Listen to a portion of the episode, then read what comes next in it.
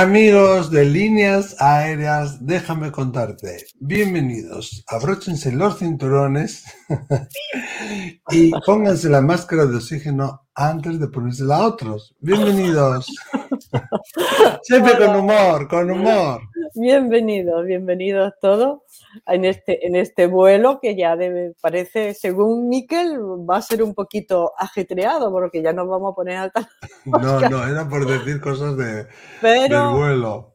Pero seguramente que los casos que vamos a traer van a crear ciertas turbulencias porque para eso, para eso están, porque han creado esas turbulencias en la mente y en la experiencia de las personas que la han tenido y nos las vienen a contar, ¿no? Y las turbulencias quiere decir que hay algo que se renueva, algo que se mueve, algo que flota en el, en el ambiente, algo que paraliza la quietud para que se pueda para que se pueda seguir creciendo. En esta dimensión crecemos de esa manera. Es como el fondo de, de, un pozo, ¿no? Que se agita así para que todo para se depure. Efectivamente, efectivamente. Muy bien, muy bien. Bueno, hay con casos muy interesantes. Sabéis que si queréis participar aquí con nosotros eh, y que pongamos vuestro vídeo o vuestro audio, tenéis que mandar, mandárnoslo por WhatsApp, pero no textos. Solamente audio o vídeo. Audio o vídeo al 688-736631 más 34 si llamáis fuera de España. Bueno, y una notición, tenemos una notición que el 22 del 2 del 2022, ¿qué va a pasar? Pues a las 20 horas vamos a tener el directo, el próximo directo. Eso es. Siempre lo hacemos el último miércoles de cada mes, pero en esta ocasión, por eh, esa fecha tan, tan bueno, dicen que los ¿eh? números, muy especial que los números abren portales, ¿no? Pues por esa fecha tan especial la vamos a hacer a las 20 horas del día 22 del 2 del 2022. Claro, o sea que todo el mundo, todo el mundo atento, ¿eh? Acordaros también que aquí os damos la posibilidad de que compartáis con nosotros una frase, una cita que os haya inspirado, ¿no? Que os haya gustado. Em, y, después ponemos vuestro nombre, o sea que ponerlo ahí debajito del, del vídeo. Hoy a quién tenemos, Lola. Pues mira, hoy a una tocaya mía que se llama Loli de Granada. Sí. ¿eh? Y, de Granada además. De Granada además, sí, sí, sí. Y dice una frase de Einstein que es Dios no juega a los dados cuando creó el universo. Me gusta mucho esta frase. Esta frase eh, es claro, te dice que no está hecho al azar. No está hecho al azar. Te dice que la casualidad no existe. Mm. No existen las casualidades, todo ocurre por algo, todo tiene un porqué y un para qué. Que no lo entendamos es otra cuestión. Pero esa frase del gran Albert Einstein ya se dio cuenta él de que la casualidad no existe. Claro, la energía ni no desaparece, se transforma. Bueno, y con vosotros nos transformamos y nos dais la oportunidad de compartir también estos casos tan impactantes, tan íntimos. O sea que de nuevo, gracias.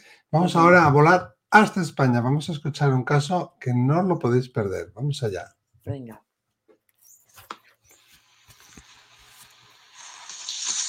Hola, buenas noches. El mensaje es para Miquel Lizarralde y Lola. Eh, os he visto en varias ocasiones, sobre todo a Miquel Lizarralde deciros la fecha de fallecimiento de mi hija, que ha sido el día 4 de mayo del 2016. Una niña difícil de llevar en educación, con una madre difícil, que soy yo, y que me hablaba en vida de la muerte. Yo le quitaba la idea de, hablar de la muerte. Y, bueno, la vida nos ha deparado a las dos de que ella, de que ella intuía que iba a fallecer temprano. Me decía en vida que se iba a comunicar conmigo. Y ese es el mensaje. Me gustaría saber qué día vais a echar el programa con este audio. Muchas gracias a los dos. Estáis haciendo una gran labor. Bueno, gracias a ti por confiar en nosotros. Eh, mucha gente nos dice, eh, me gustaría saber cuándo vais a echar, cuándo vais a emitir mi audio, ¿no? Bueno, no podemos estar, la pobre Gusquiña Romero, nuestra voluntaria, no puede estar avisando a cada persona, porque son cientos, gracias a Dios, confiáis en nosotros y son cientos de mensajes los que nos llegan, ¿no? Entonces hay que estar un poquito, un poquito atentos, porque no podemos avisar, pues sería una locura. Además, a veces puede haber cambios de, de última hora, ¿no? Depende del calendario. Fíjate qué curioso, Lola, hay una cosa que mm, esta mujer que se nota, ¿no? Su tristeza, se nota, quizá me atrevería a decir hasta arrepentimiento, porque ella dice, una niña difícil con una madre difícil que fue yo, ¿no? Que fui yo, ¿no? Entonces yo creo que ella tiene ahí un sentimiento de no la supe entender, no, igual no estoy atreviendo a hacer una lectura demasiado osada, ¿eh? Perdóname, pero no la supe entender y, y yo quizá no fui lo más adecuada posible tampoco, ¿no? Con ella, no, no, no, no nos supimos comunicar. Difícil puede ser muchas cosas, pero yo más o menos intuyo eh, aquí algo más del tipo relacional. Y claro, esto pasa mucho, Lola, que las almas, el alma, sabe cuándo se va a marchar. Tú no lo sabes de aquí de forma racional, de forma cognitiva, pero en tu interior Tú lo sabes, y yo estoy seguro que la hija de, esta persona lo sabía también y por eso hablaba de tan natural, ¿no? Si, si os pasa, si, a alguien le pasa, no cortéis esa comunicación, indagad, hablad con ellos, con ella, eh, ¿por qué sientes eso? ¿Por qué lo dices? ¿Qué es lo que te lleva a pensar eso? ¿No? Saber, ¿no?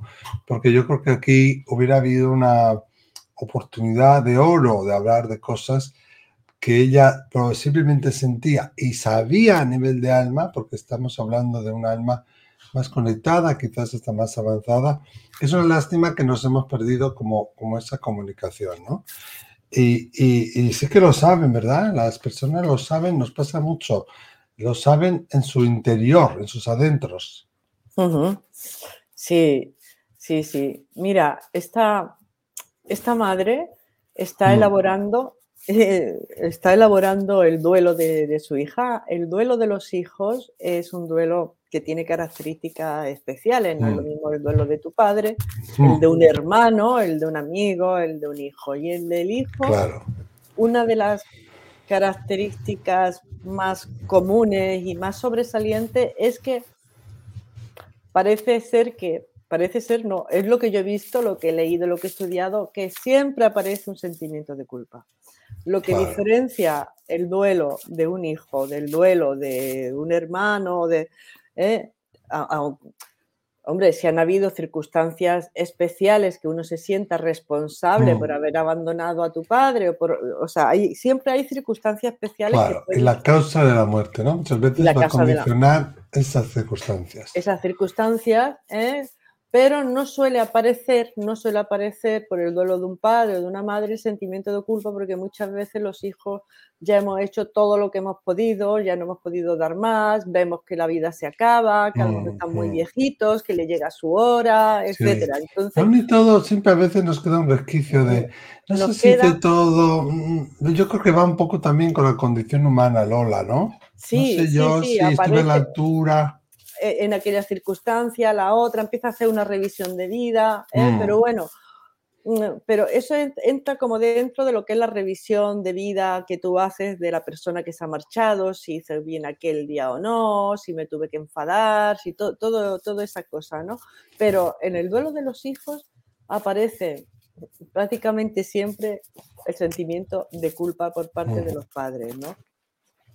Porque ahí uno se siente como responsable directo de la vida del, hijo, cuando el hijo, eh, mira, me decía, me decía una, una amiga, fue, fue muy curioso esa, esa conversación, ¿no? Me decía una amiga que, bueno, ella había tenido y tiene, vaya, trillizos, trillizos. Anda.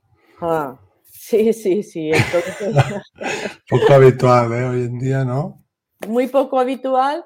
De, de hecho, se quedó. Tú sabes que, bueno, cuando se empezaron la fecundación in vitro y se implantaban varios embriones, pues entonces daban lugar a que esto. Pero ella no, ella se quedó embarazada de forma natural, con trillizos. O sea que fue un parto, sí, sí, natural y, tuvo trillizos. Y entonces dice ella que estaba en el hospital y, y que tenía allí los tres, los tres niños recién nacidos ella era, bueno, el primer parto y el último que ha tenido, porque ya con ya, Ya ha cerrado la fábrica. Ha cerrado la fábrica. y, y, que estaba ella allí eh, mirando a los niños, ¿no? Viendo toda la responsabilidad y toda la. No, se, se estaba. Y de que de repente sintió como, como un mensaje, fíjate, ella era jovencísima, como un mensaje que le llegaba de aquí arriba. Me dijo, me hmm. entró algo por aquí arriba que me dijo, tus hijos no son tuyos, te son prestados. Fíjate. Dice ella, entonces yo comprendí que no eran mi propiedad. Esos hijos no eran propiedad mía. Yo había sido el instrumento para que esos niños viniesen a la tierra, pero no eran míos. Claro. ¿Y le viven los tres, la? Sí, sí, sí, sí. Bueno, ya están grandes y que están trabajando, están independizados. Sí, sí, sí, sí.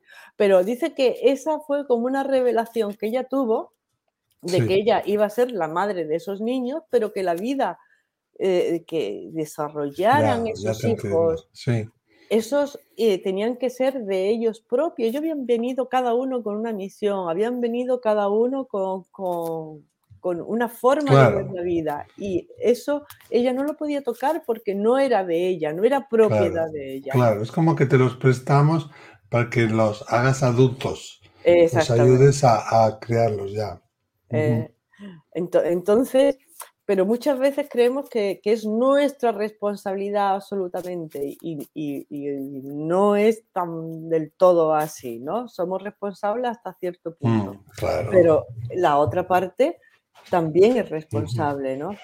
Fíjate que ella dice, la madre dice que su hija le hablaba de la muerte y que ella siempre eludió el tema, pero yo me pregunto, no es lo mismo que tu padre o tu madre que está muy mayor y empieza a hablarte de la muerte o empieza a decir que está viendo en el rincón, está viendo a su madre ya fallecida ¿eh? y que tú no bloquees ese, ese, ese, ese tránsito que tu hija te hable de la muerte, porque el dolor de una madre por perder un hijo es enorme. Entonces, no quieres siquiera que tu hija te hable de esa posibilidad. Y ¿eh? lo lógico y lo, que hacemos mucho, ¿eh? Es decir, anda ya, no digas tonterías, no hables de eso. Nos da miedo, nos da pavor, nos remueve todo el interior pensar ni siquiera en la posibilidad o dices, ni siquiera lo menciones, no, no vayas a, ¿sabes? Levantarla libre, no la llames a la muerte. Claro. Pero yo entiendo que ella se lo hacía de forma repetitiva.